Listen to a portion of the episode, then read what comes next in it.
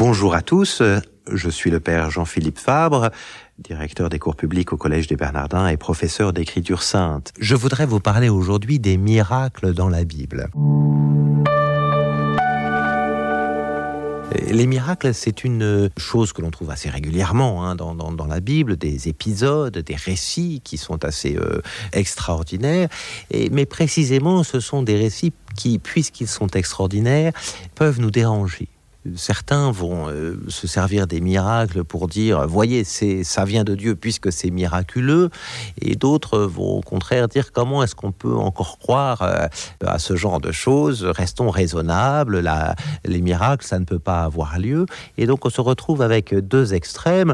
Ceux qui prennent le miracle comme une preuve d'un côté et puis ceux qui prennent le miracle comme une une raison de croire que tout ça c'est que du mythe hein, euh, précisément. Et donc entre les deux, qu'est-ce qu'on peut vraiment dire des miracles? Et je parle bien des miracles à l'intérieur de la Bible. Comment se présentent les miracles dans la Bible?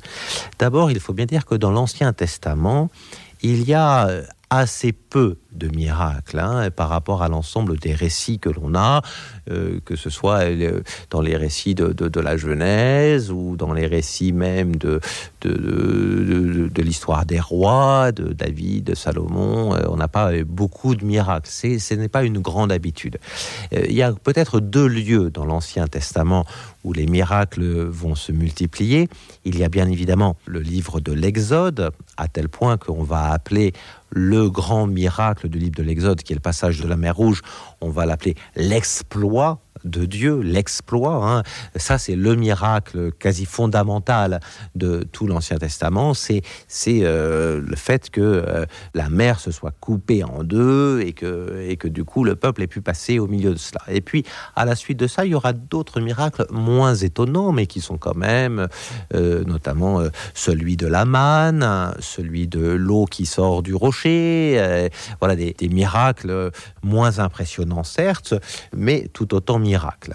Voilà, donc ça c'est le premier lieu, le lieu de, de, de, de l'exode, hein, où, indiscutablement sur cette partie-là, Dieu a pris les choses en main en quelque sorte et de façon assez euh, extraordinaire pour que son peuple puisse enfin euh, passer de l'esclavage de l'Égypte jusqu'à euh, la terre promise, où on va rentrer par un autre petit miracle d'eau, puisque c'est le Jourdain qui va retourner en arrière et qui va laisser tout le monde passer. Hein. Donc c'est même une période, on peut dire, qui est entre ces deux miracles où l'eau se sépare et, et, on peut passer à pied sec. Donc voilà, l'exode. Et puis l'autre lieu où les miracles vont se multiplier, c'est ce qu'on appelle habituellement le cycle d'Élie et C'est un cycle que vous trouvez entre la fin du premier livre des rois et le début du deuxième livre des rois, vous pouvez aller relire cela, et de fait le, le, le ministère, la mission d'Élie et d'Élysée est aussi une mission dans laquelle les miracles vont se multiplier que ce soit euh, à Sarepta, la veuve qui va pouvoir avoir euh, sa jarre de farine qui ne va point se vider, comme, euh, comme le dit le petit poème qui est cité à ce moment-là, ou alors la résurrection du fils de la veuve de Sarepta, voilà, donc avec Élie d'une part, et puis avec Élisée, la résurrection du fils de la Shunamite, une résurrection là aussi, donc c'est pas des petits miracles, vous voyez, ou encore Naaman le lépreux. Donc nous avons là euh, un deuxième lieu où Dieu décide d'intervenir de façon euh, plus manifeste et en tout cas incompréhensible à la raison humaine.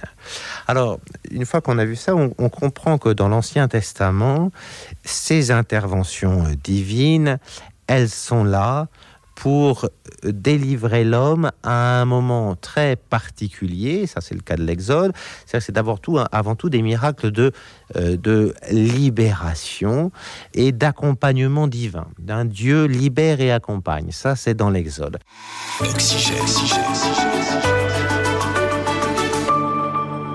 Et puis, à côté de cela, c'est plutôt des signes de manifestation prophétique avec Élie et Élysée, les gestes d'Élie et d'Élysée sont là pour confirmer leur légitimité ou la légitimité de leurs paroles. Ils ne sont pas là pour en mettre plein les yeux, ils sont juste là pour dire qu'ils sont bel et bien des envoyés de Dieu Élie et Élisée, des envoyés de Dieu qui vont marquer la bienfaisance divine. Ils viennent révéler que Dieu veut le bien pour l'homme. Il veut le délivrer de la lèpre, il veut le délivrer de la mort, hein, euh, voilà, ou de la famine encore. Hein, Élie et Élisée, voilà. C'est donc euh, des gestes qui accompagnent la, bienfaisance divine, hein, qui manifestent cette bienfaisance divine, mais qui sont toujours des gestes pour dire, pas tant des gestes pour faire, que des gestes pour dire. Il révèle quelque chose de Dieu.